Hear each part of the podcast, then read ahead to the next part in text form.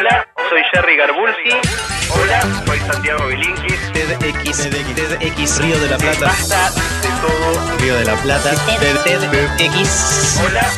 Buenas muchachos, ¿cómo les va? Bien, aquí estamos. Hola, buenas tardes. ¿Qué tal? ¿Cómo están? Bien, ¿cómo está Santi Bilinkis? El señor Jerry Garbulski, ¿cómo les va? Bien, excelente. Ve, ahí excelente. arriba, bien anunciado el tema y ya me predispuso eh, muy bien. Tengo mucho interés en escucharlos. Sí, bueno, hoy vamos a hablar de, un tema que es la decisión entre gastar y ahorrar, el consumo o el ahorro. Ya alguna vez hablamos del dinero y del rol que juega en nuestra vida. El dinero obviamente es un objeto muy importante, sobre todo porque en las decisiones que tomamos cotidianamente está casi siempre presente. Eh, quizá la, la mayor cantidad de decisiones que tomamos son decisiones cotidianas de si gastamos, no gastamos, en qué gastamos. Hoy nos vamos a enfocar en un tema particular, que es la decisión de si gasto hoy o gasto mañana. O sea, si, si me doy el placer ahora o si espero y me doy el placer más adelante. Eh, este tema, el tema de- del consumo y el ahorro, es un problema grande. Eh, con Jerry hicimos una encuesta entre los oyentes, hemos retomado la costumbre de las Bien, me encuestas gusta, es una medición propia. más de mil respondieron.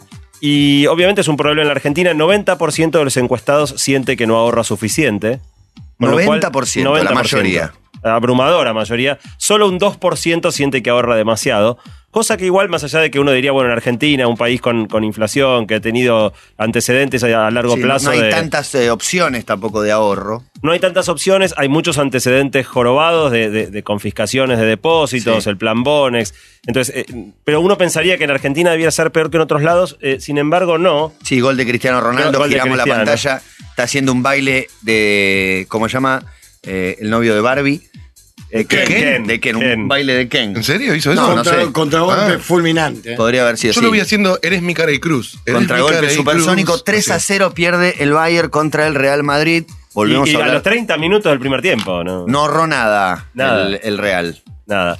Bueno, volviendo al tema, eh, esto no es un fenómeno solo de la Argentina. En países que han tenido menos historia de inestabilidad, eh, el fenómeno es el mismo. Muy poca gente eh, cumple con las expectativas de ahorro, porque este es un problema que va más allá de la inflación o, o los antecedentes de, de la economía.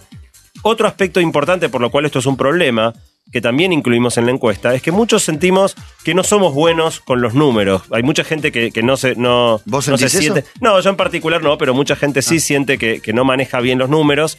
Eh, eh, y encuestamos a, los oyentes qué porcentaje sentían que no eran buenos con los números.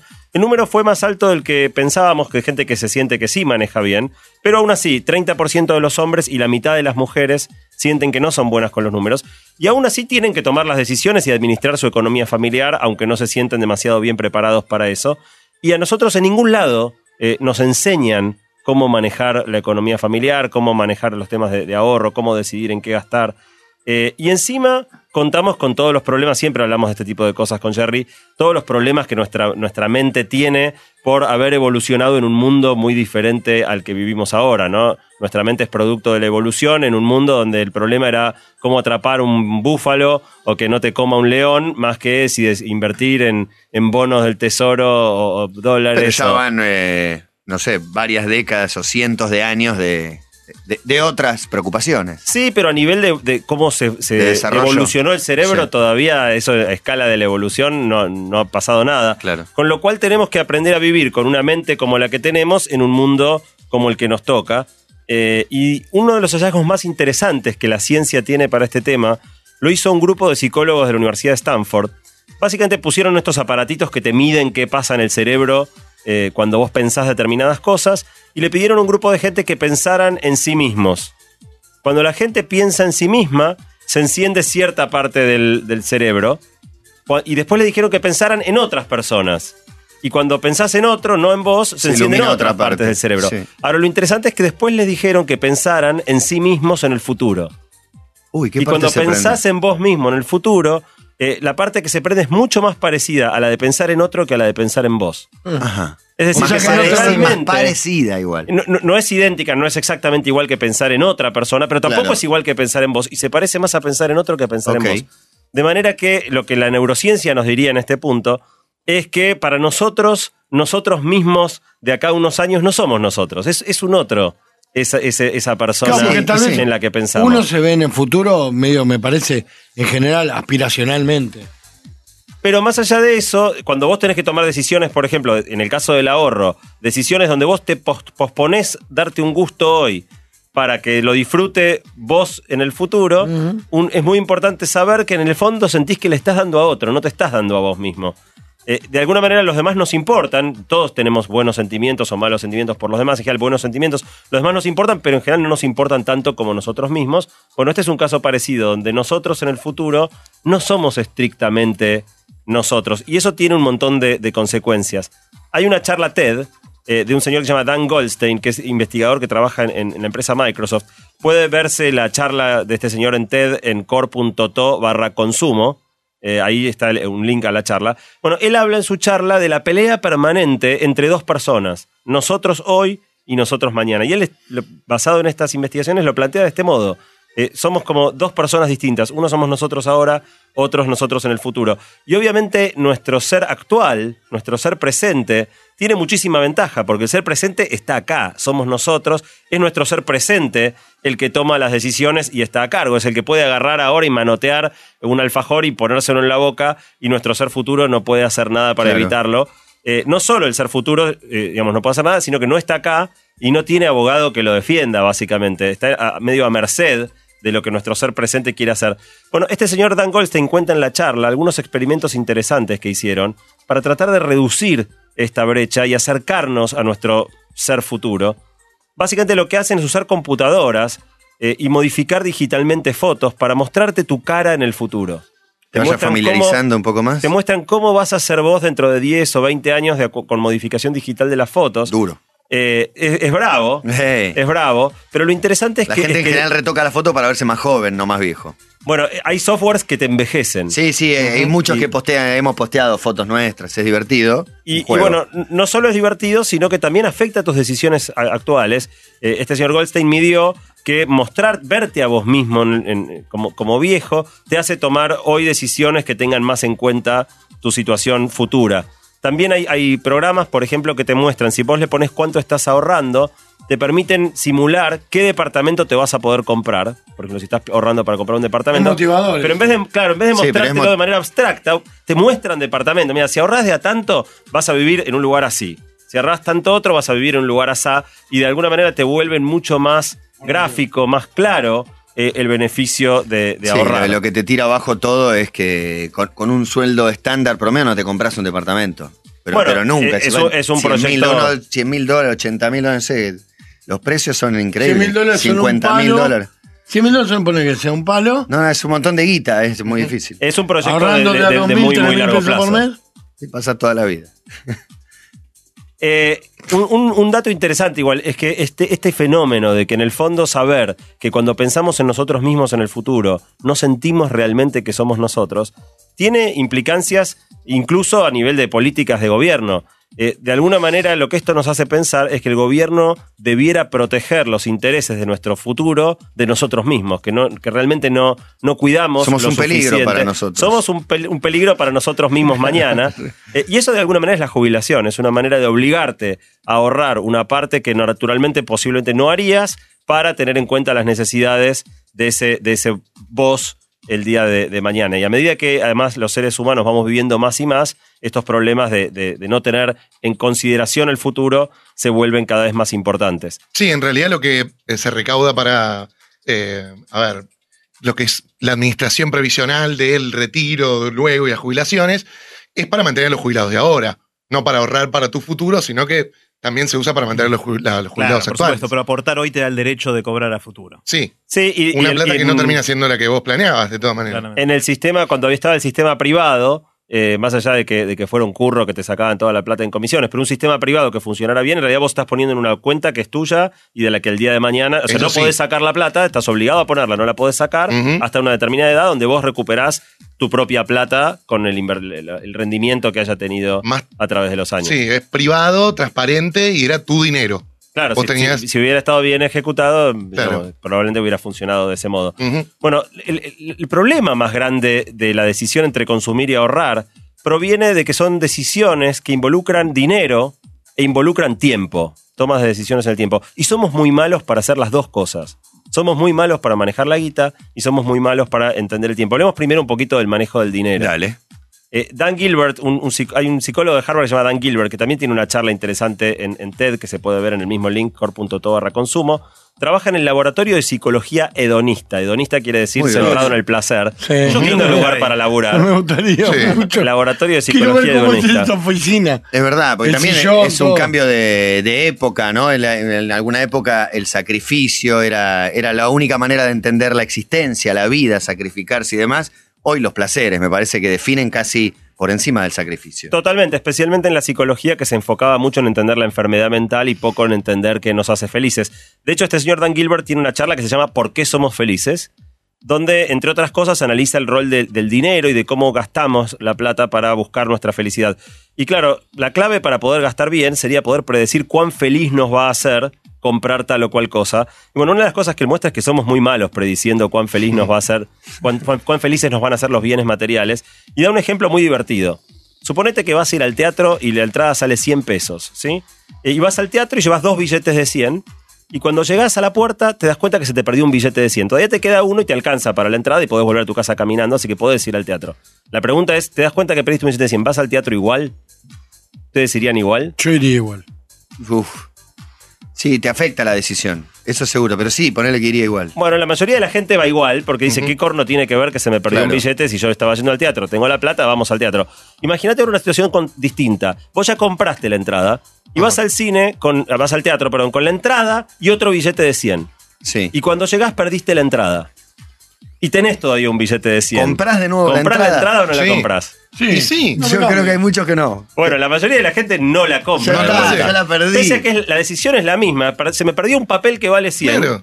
Bueno, la mayoría de la gente siente que está pagando por el teatro, eh, en el segundo caso, siente que está pagando dos veces, que la entrada vale 100 y la está pagando 200. Y voy a pagar Bueno, dos veces, perdiste. Pero ya lo pagué. Me da bronca. Claro. Bueno, está lleno de, de decisiones así que, que de alguna manera Ridículas, son, son ridículas, son muy arbitrarias. Eh, Otro ejemplo interesante que cuenta Dan Gil- Dan Gilbert en la charla es hacer un experimento donde lo, meten a, a gente a una habitación donde en un caso hay una fuente con paté y en, y o- y en otro caso hay una fuente con chocolates. Una sola de las dos, según el caso.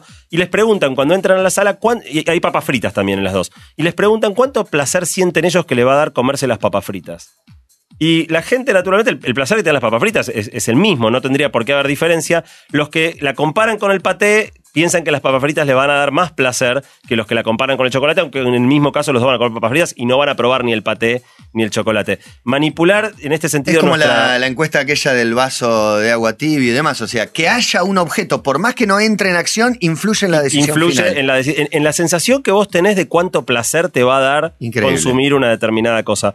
Hay un economista argentino llamado Martín Tetaz, eh, que publicó hace Amarillo. poquito un libro. ¿Tiene alguna Ah, no, perdón. ¿Tiene una hermana?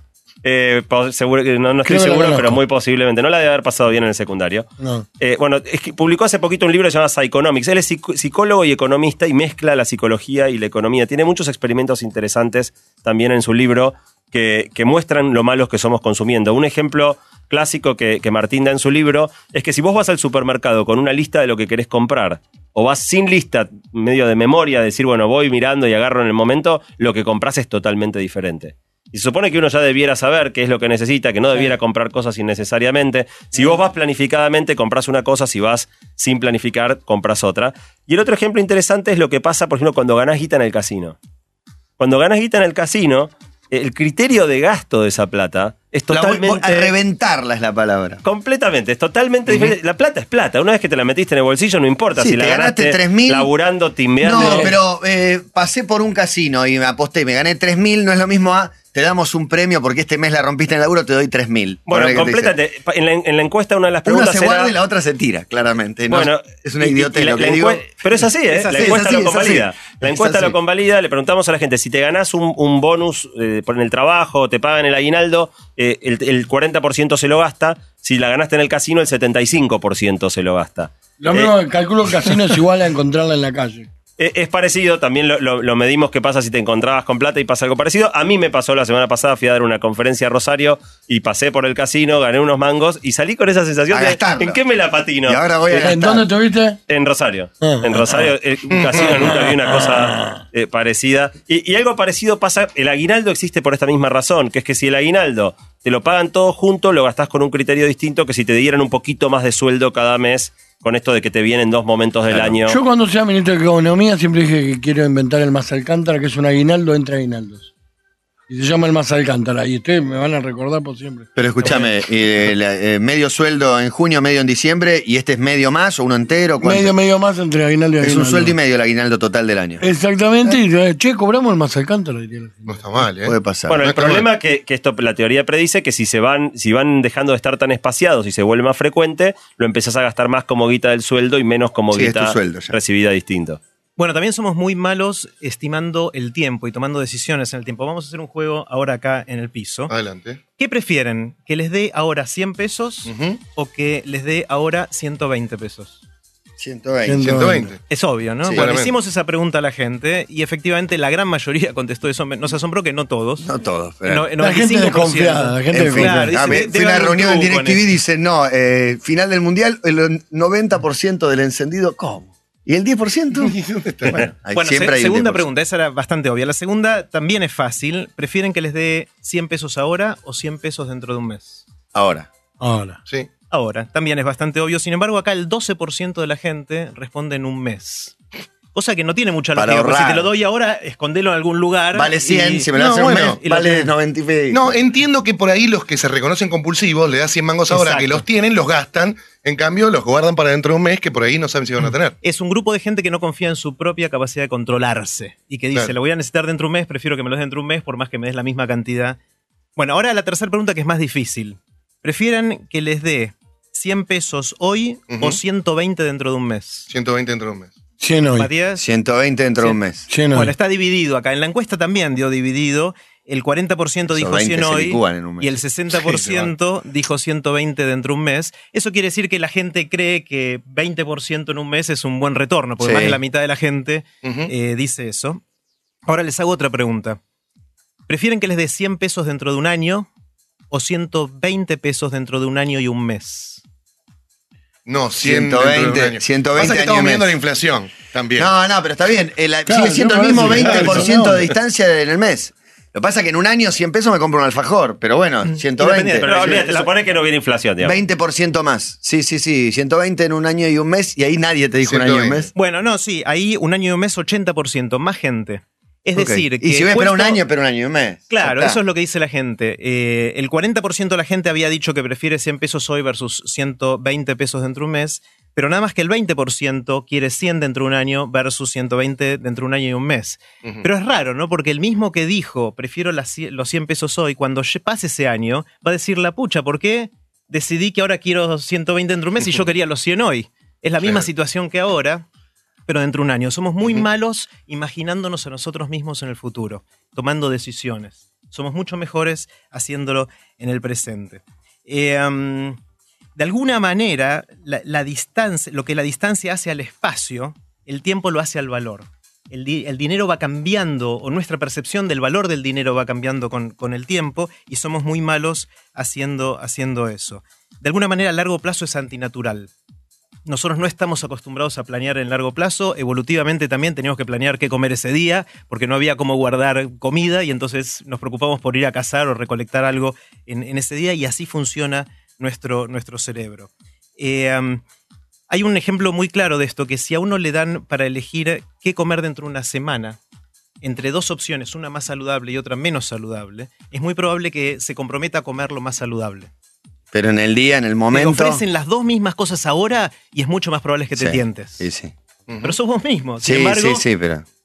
Es, es de nuevo lo mismo que estamos diciendo del yo ahora y el yo del futuro, que no soy yo exactamente. Yo le digo al yo del futuro, ¿sabes qué? Bancate lo saludable, pero yo hoy me voy a comer la cosa más rica. Claro. Eh, el lunes empiezo. Sí, Claro. las obligaciones las pateo para adelante. Los placeres no pueden esperar. Bueno, eh, uno diría también, somos malos planeando para nuestra vejez, para la jubilación, pero la verdad es que somos malos también en el corto plazo. Dentro del mes, le preguntamos a la gente cómo consume la plata de su sueldo durante el mes. Una vez que pagan los gastos fijos, el alquiler. Sí, o sí, lo gasto cuentas. inevitable. Lo demás, ¿cómo lo, lo gasta parejo el mes? ¿Gasta mucho al principio? ¿Gasta mucho al final? Bueno, más o menos la mitad de la gente dice gastarlo parejo, pero del resto, la gran mayoría dice gastar mucho más al principio del mes. Y sí.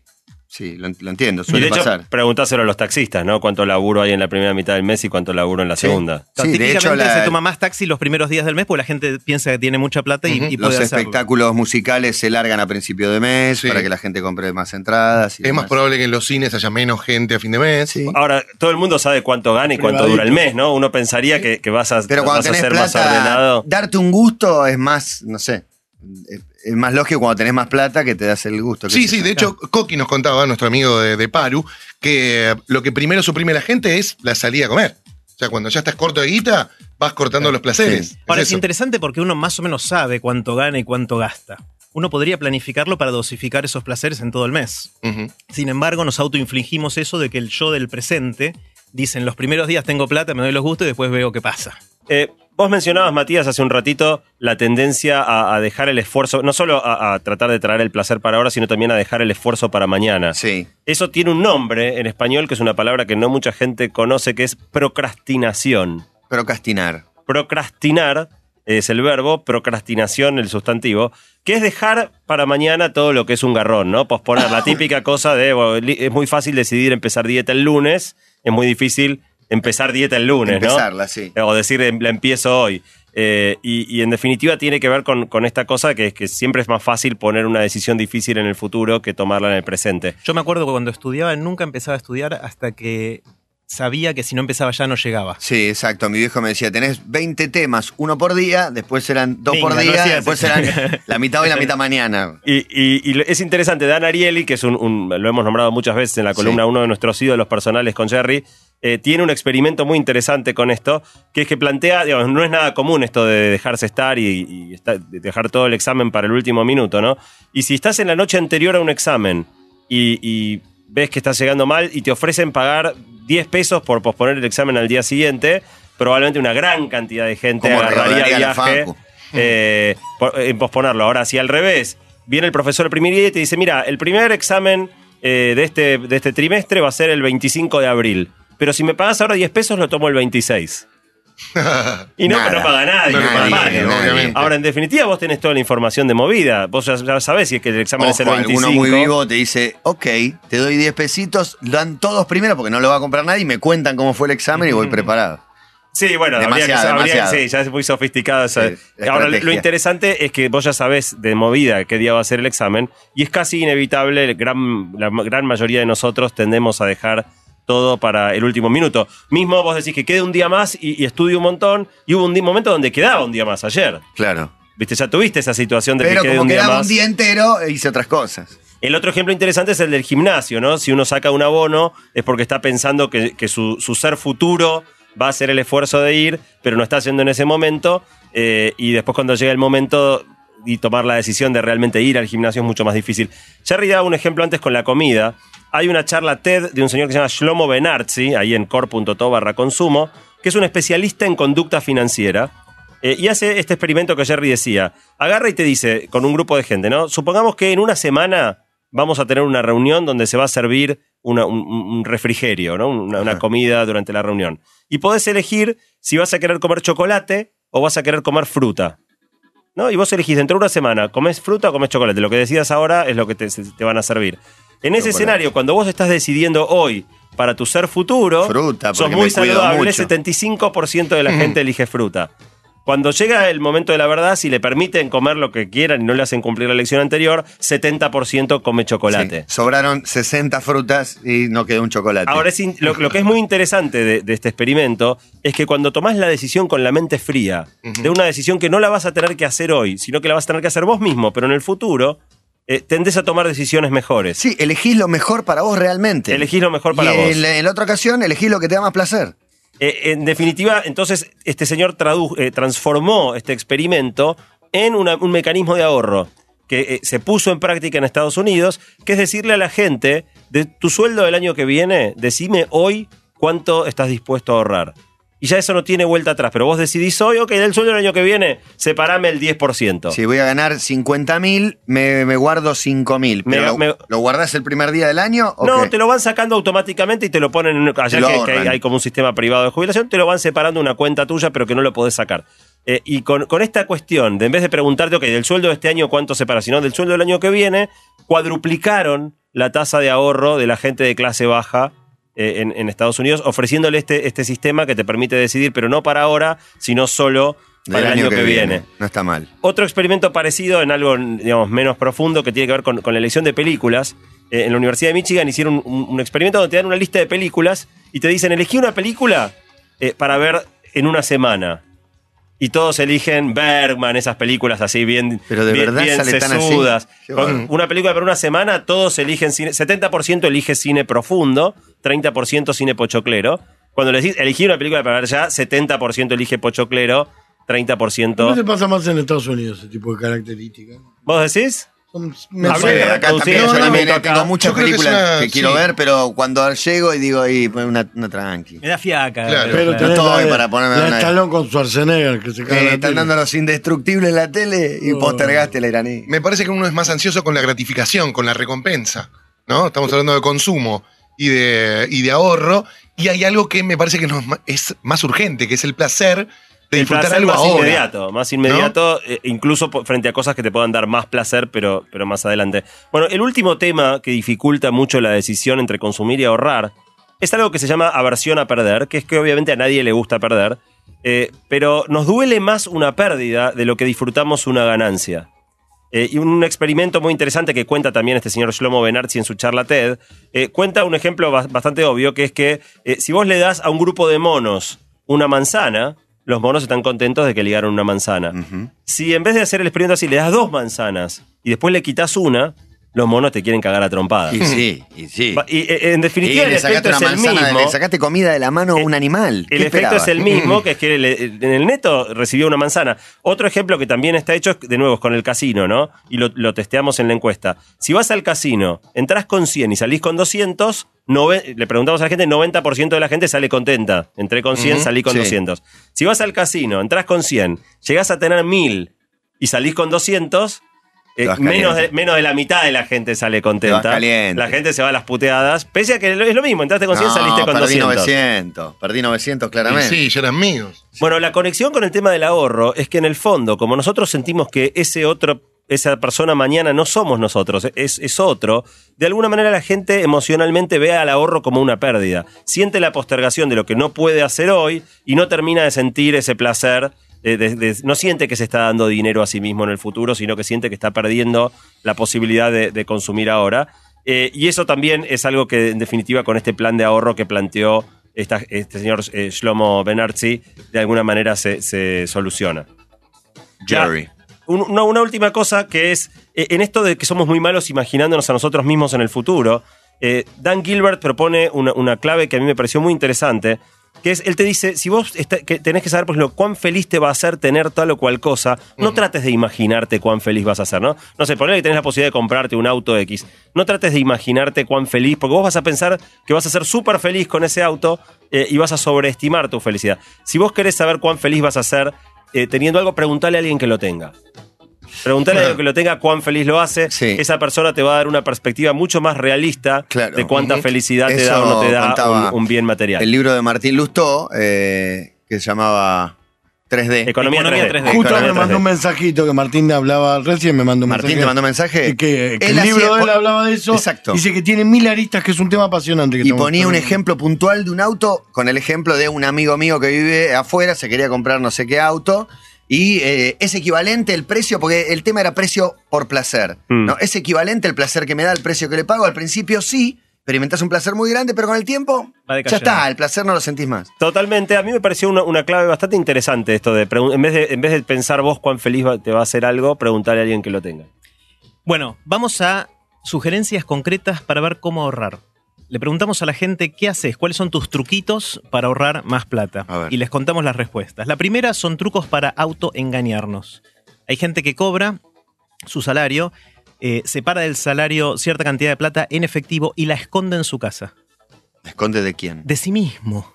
Pero él sabe dónde la escondió. Bueno, es, Ah, es la gente papá es- aparecía guita en mi casa en lugares se insospechados. olvida, se Bueno, olvida. es- Y es lo peor que yo devolvía, pero yo encontré guita en lugares Esto es equivalente a la gente que usa el reloj adelantado. No sé si, si conocen Sí, sí, sí, cono- Y ya saben que está adelantado y sin embargo. Yo lo claro. pongo adelantado. Igual unos llegan minutos. A mí me pasaba, tenía en una época un jefe que tenía. Cuando se el- corta el lo tengo que volver a poner y dos, tres minutitos más. Bueno, mi, mi jefe tenía el reloj 20 minutos adelantados. No, 20. Igual llegaba tarde a todos lados. Y cuando íbamos a reuniones, nuestros clientes le miraban el reloj y se ponían nerviosos porque pensaban que ya era tarde y él sabía que estaba con todo el tiempo del mundo. Claro. Engañaba a todo el mundo menos a él, digamos, y él igual llegaba muchas veces tarde. Eso es lo, lo primero. Lo segundo es ver cómo hacer que sea más difícil gastar. Buscar formas para que sea más. Por ejemplo, la gente dice, yo compro dólares no solo porque de esa manera creo que mantengo el Sino ahorro, que, claro. Sino ¿no? que después es más difícil gastarlo, porque tendría que salir, cambiarlos y después Claro, gastarlo. Es, una, es un- una traba que nos ponemos. Eh, Sacá otros tarjeta de crédito que no tiene nadie. que no te aceptan. No, Claro, claro. tarjeta Claro, de esa es otra, está buena. Esa, ¿no? La de ese color. La Eh, y no la hay, hay otro que dice, yo le presto plata a mis amigos y familiares que sé que me van a devolver, pero mientras yo no la tenga no la voy a gastar. Claro. Es como una manera de esconder también la, la plata. Otro dijo, esto es interesante, pongo eh, plata en una caja de ahorro en un banco que no tiene tarjeta de débito. Entonces es un lío. Para ir al, tengo que, Ah, para gastarla tengo que ir al banco. ¿Existe banco que no tiene tarjeta No sé, de o quizás él no la O saca. por ahí, claro, la, no la rompe, la cortás y chao, Claro. no tenés tarjeta. Bueno, el- siguiente truco es hacer la gran Ulises. Ulises, ¿se acuerdan la historia de Ulises El y las sirenas, no? Ah, no, perdón, perdón. perdón. Ulises y las sirenas. Él, él tenía miedo que el canto de las sirenas lo distrajera, entonces le Lo pidió... planteaste como si todos supiéramos mitología griega Bueno. así, ¿no? Bueno, le, le pidió a sus marineros en el barco que lo ataran al mástil y le taparan los oídos para que él no se viera eh, tentado con, con el canto de, las sirenas y de esa manera eh, forzarse a, a seguir su, su curso, ¿no? Entonces, por ejemplo, hay gente que dice... eh, tengo un fideicomiso, pago para comprarme un departamento en algún lugar y eso es automático que me lo sacan, me lo van debitando y ahí no me queda otra. O sea, no me queda Es otra un de todos los meses. Sí, un auto, en plan ahorro un auto. Claro. Eh, um, Es verdad que también muchas veces las políticas estimulan más el consumo, hoy, en esta era, puntualmente aquí en Argentina, más el consumo que el ahorro. ¿no? Claro. Hasta, hasta hubo palabras de, no sé si era un funcionario o quién, como este, en contra del ahorro, del que ahorra es un traidor a la patria, una, una pavada de esa naturaleza. Bueno, hay una, una pareja que dijo que, que saca cierta cantidad de plata por semana del banco y solo gasta en efectivo. Y solo gasta lo que sacó esa semana. Entonces, de alguna manera pasó a ser un sueldo mensual a un sueldo semanal. Que Un se autocorralito autocobre. es. Claro, más o menos. Claro, lo que te Exacto. sirva, lo que te sirva para ahorrar, si es que es tu, lo que vos querés, es ahorrar, vale. Claro, bueno, de hecho hay una, una persona que respondió, una mujer, que dice, fui dos años a la psicóloga, ahora ya estoy dada de alta, así que si viví dos años pagando terapia y sin pasar necesidades, puedo seguir haciéndolo, así que sigo separando la plata que le pagaba la psicóloga. Claro, ok. se paga a sí mismo lo que antes le pagaba a la psicóloga como, como ahorro. La otra cosa, y esto es bastante obvio, pero es eh, no gastar más de lo que ganás. Es casi de perogrullo, pero realmente eh, pasa eso. Y hay que tener mucho cuidado con la tarjeta. No, Cuando pero hay uno mucha gente. que gasta de más. Y sí, que después vas a pagar el pago mínimo y la resuelvo y pateo, pero te vas a Y ir los metiendo. intereses te van, hasta el cada- cuello. te van No, de- tapando. de alguna manera hacer eso es cuando uno ahorra le está haciendo un regalo a su yo del futuro. Cuando uno gasta con tarjeta, sin saber si va a tener la plata, le está tirando un balurdo a- al, al yo del futuro. Le está eh, tirando algo muy sí, lo que pasa también le no está sé si robando existe el casi. yo del futuro. Claro. No seamos tan, tan injustos con el yo del hoy.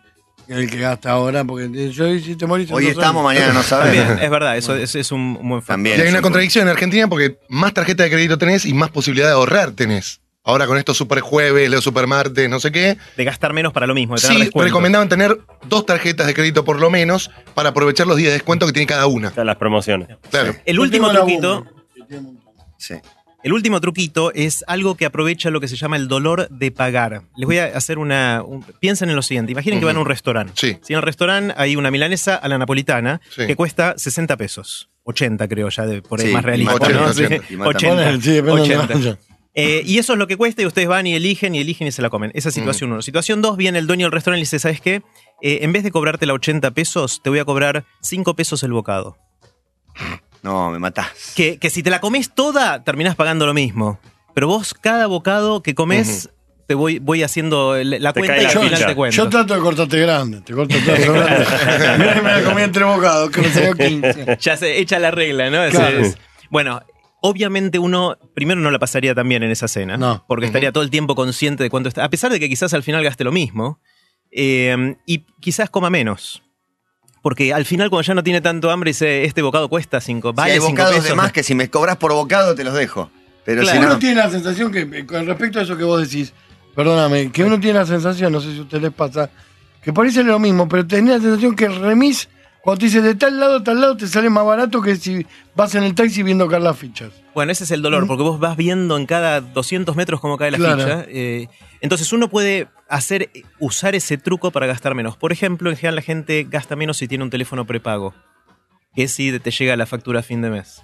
Porque es lo mismo que la tarjeta de crédito. Si vos tenés un teléfono que te llega la factura a fin de mes, usás, usás, usás y después te llevas la sorpresa. En cambio, con el prepago sabés cuánta plata le pusiste y sabés que si querés hablar más vas a tener que recargar porque te Claro, quedaste sin crédito. y en general la gente que ahorra utiliza ese sistema y hay un montón que es mucho más caro que el otro. Es, es El más caro. Tu costo por minuto. Es más caro, pero quizás hablas menos. Claro, porque tenés la aparición. Entonces terminás tenés la gastando espada menos. Damocles sobre la espalda. Claro, exactamente. Bueno, una última, un- una última reflexión para cerrar tiene que ver con el, el consumo, que, el lugar que el consumo ocupa en nuestra sociedad actual, ¿no? Vivimos en una sociedad muy consumista, donde las cosas que compramos no solo tienen que ver con cubrir una necesidad, sino también con el estatus o, o con lo que las cosas y las posesiones que tenemos dicen de nosotros. Eh, en definitiva, hay productos que valen más por esto de, de lo que dicen de nosotros, tener este tal simbolito en la camisa o lo que sea, o, o- o en, o en tal zapatilla en los pies. Es, los productos valen más por lo que dicen de nosotros que por lo que son, que es lo que se conoce como consumo presuntuoso, un consumo que tiene más que ver con impresionar a los otros que con el placer que las cosas nos dan en sí mismos. Y eso genera un efecto de comparación con los demás, donde en definitiva, porque los demás tienen, nosotros sentimos la presión de tener, si nos sentimos menos, si, si lo que nosotros tenemos, el auto que manejamos o, la remera que usamos, eh, nos parece menos que, la de los demás. Y genera un efecto social de básicamente muy poco ahorro y de gastar cada mango que tenemos, un poco por búsqueda de satisfacción, pero también mucho por búsqueda de la comparación con los demás. Eso a nivel de, valores de la sociedad eh, eh, es bastante... sería, sería lindo que fuera diferente. Eh, y en una charla que se dio en un TDX, no en TDX Río de la Plata, sino en un TDX que se llama Avenida Corrientes, hay una persona que propuso una idea que con Jerry nos pareció sumamente interesante y queremos compartirla para cerrar. Eh, es una charla de un señor que se llama Mariano Díaz, que lo que él plantea es que todos debiéramos tener, digo, que todos tenemos en general más de lo que necesitamos. Eh, sobre todo él lo da el ejemplo en, en la ropa, ¿no? Que uno tiene, digo, mucha gente tiene más de lo que necesita. Él dice, en la vida uno debería tener un presupuesto. Uno debería decir, yo necesito cinco remeras. Necesito cuatro camisas. El, el número de cada uno puede ser diferente, porque el que trabaja Sí, sí, vesti- sí. vestiéndose de traje por ahí tiene una necesidad, que el que no, no. Ahora, cada uno tiene cuánto necesita. Que habría que sentarse y hacer esa listita. Yo necesito cinco remeras, tres pantalones, dos shorts, eh, cinco pares de medias, dos pares de zapatillas. Listo. Ahora, cuando vos hiciste esa lista, tu compromiso es no tener nada. pasarte. No pasarte nunca de esa cantidad. Y si te querés comprar algo nuevo, tenés que donar algo. De, digo, si te vas a comprar otra Entra remera, uno, tenés que desprenderte otro. de una. Si te regalan una remera y te la querés quedar, tenés que darle una a otra persona. Porque además, así como mucha gente tiene más de lo que necesita, hay gente que tiene menos, Bien. eso haría que en definitiva tuviéramos un consumo mucho más balanceado. Me parece mucho más real que lo puede llegar a ser un hombre que una mujer. esto de- bueno, cinco Puede ser, igual no aplica, no aplica solo a, a la ropa, ¿no? Por ahí en la ropa uno piensa que las chicas tienen, tienen- suelen tener más ropa que los hombres, pero hay cosas que los hombres tenemos más que las chicas. eh, y y, digo, es este compromiso de alguna manera de, de pensar con la cabeza fría qué es lo que realmente uno necesita tener para vivir y comprometerse a no consumir más de la cuenta. Bueno. Bueno, de consumo, ahorro, dinero, tiempo. También fue esta columna TED. Se viene en Tecnópolis el más grande del mundo. No, no, eh, mundo. Simplemente lo decimos. Están, siguen adelante con las inscripciones y. Así es, en tdxriodelaplata.org se pueden anotar, son gratuitas las entradas, pero como hay mucha gente que se anota, se van a asignar por sorteo entre todos los que se anoten.